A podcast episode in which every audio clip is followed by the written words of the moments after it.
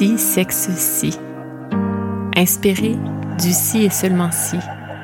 Peut-être pour introduire cette idée de condition. Si, sexe, si. Si et seulement si vous acceptez de vous y laisser aller. Comme à un appel à une sexualité plus délibérée. Une intimité qui vous appartient. Un espace qui vous habite. Je tenterai de vous nourrir, de vous inspirer, de vous partager des mots qui deviendront, je l'espère, imagés. Car ici, il sera question d'errance dans l'imaginaire, dans cette zone du mental un peu délaissée ces temps-ci. Beaucoup de bruit, de divertissement, beaucoup de téléséries, de pornographie. J'aimerais vous réintroduire au plaisir de réinventer vos vies, d'antisser la trame intérieure, J'aimerais que les histoires que je vous narrerai vous mènent aux vôtres. J'aimerais que vous en captiez des bribes pour les métamorphoser à votre gré. Ici, il y aura des mots pour des images que vous ferez naître dans votre esprit, cet esprit que l'on veut sain, qu'il faut maintenir ainsi, sain et sauf, à l'abri du rythme fou. Un peu de répit pour lui, pour vous, pour vous deux, votre esprit, cet esprit qui est vous.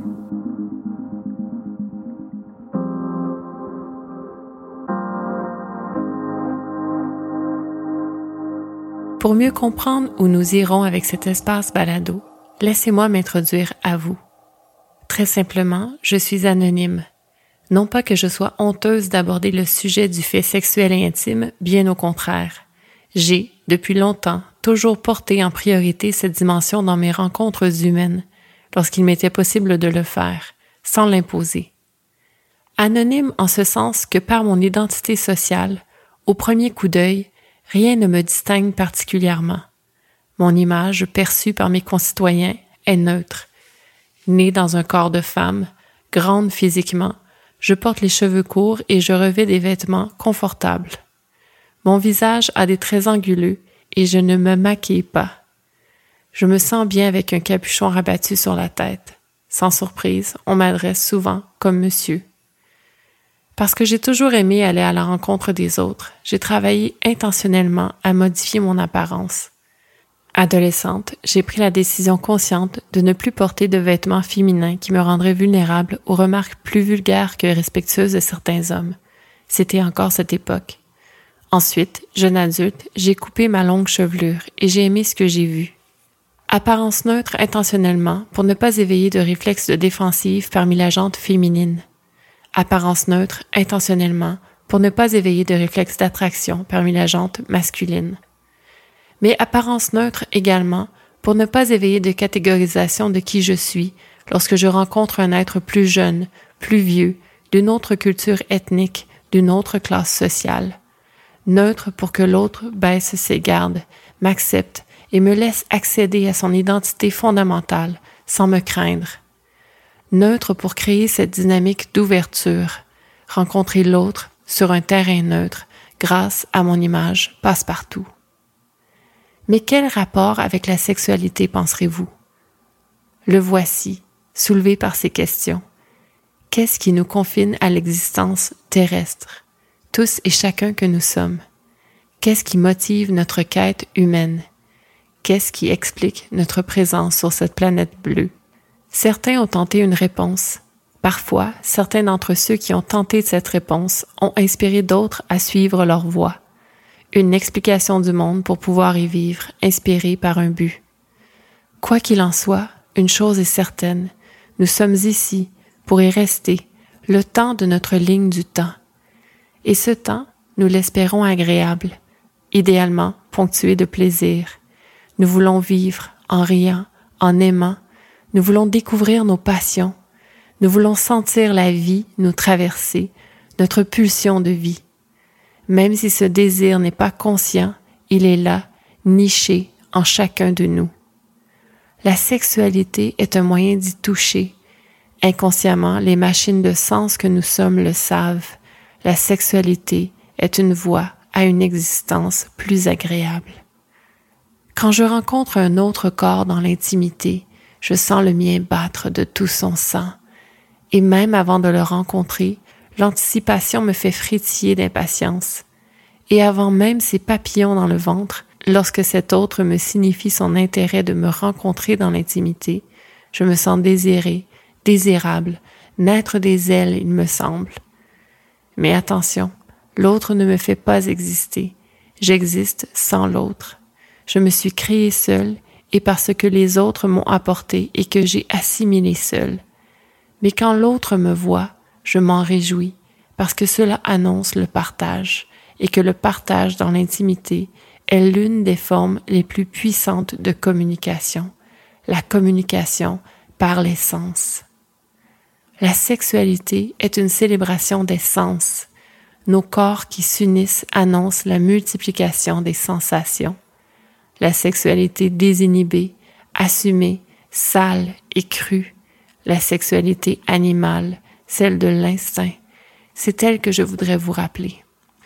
Cet espace balado voudrait vous ramener à votre animal, par voie de l'imaginaire.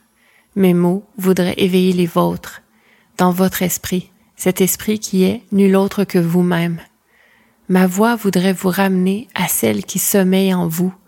Si vous revenez à votre désir profond d'exister avec plaisir, je saurai que ce monde peut être meilleur.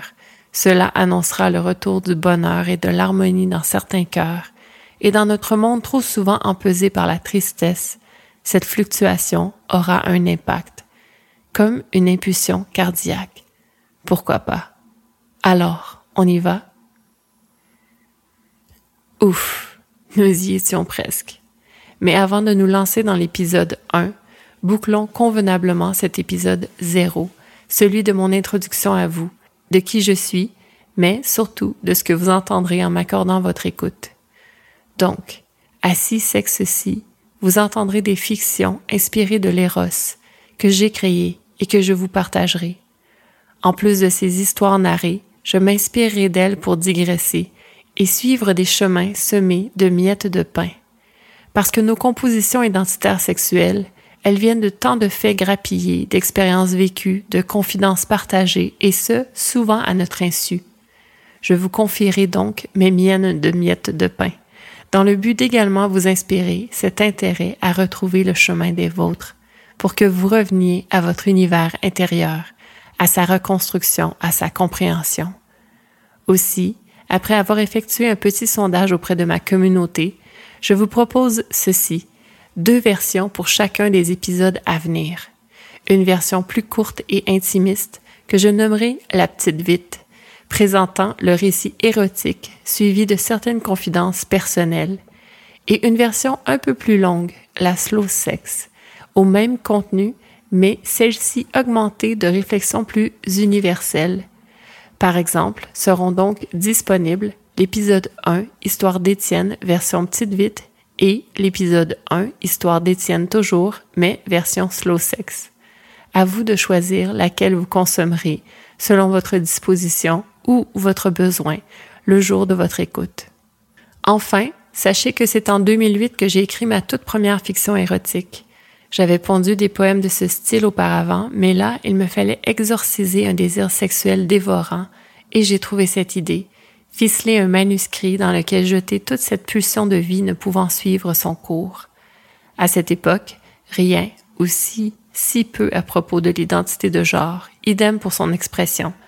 Bien sûr, 2008, c'est presque il y a une éternité, 14 ans pour être exact, une vie adolescente, 56 saisons. Et si je vous dis cela, c'est que mon écriture, elle est plutôt binaire, et que même aujourd'hui, je crois qu'au final, cela n'a pas vraiment d'importance, parce qu'au fond de moi, j'ai toujours eu l'intuition qu'au-delà des concepts, il y a l'humain. Homme, femme et tout ce merveilleux entre deux identité et expression de genre, orientation sexuelle et décret biologique, humanité, au-delà de tous ces concepts. Donc voilà, avertissement. Si vous voulez poursuivre à partir d'ici, il sera question d'elle et lui, de lui et d'elle. Mais si pour vous le yel est plus naturel, remplacez les pronoms. Et si pour vous, quand je dis bit, vous voulez imaginer une chatte, et vice versa, faites-le mes mots sont pour que vous jetiez l'image qui vous allume sur votre canevas. Je vous le dis et je le répète, mes mots veulent inspirer votre propre imagerie personnelle pour vous motiver à échafauder les vôtres de scénarios. Et puis, puisqu'on y est, mes personnages, ils sont nommés selon une culture canadienne-française d'origine, tout simplement parce que c'est celle que je connais le plus.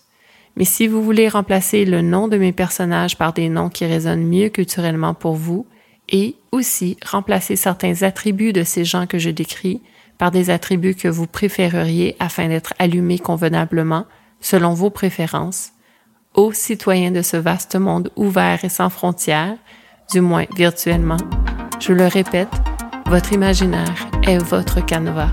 Faites. Là, vrai de vrai, on plonge.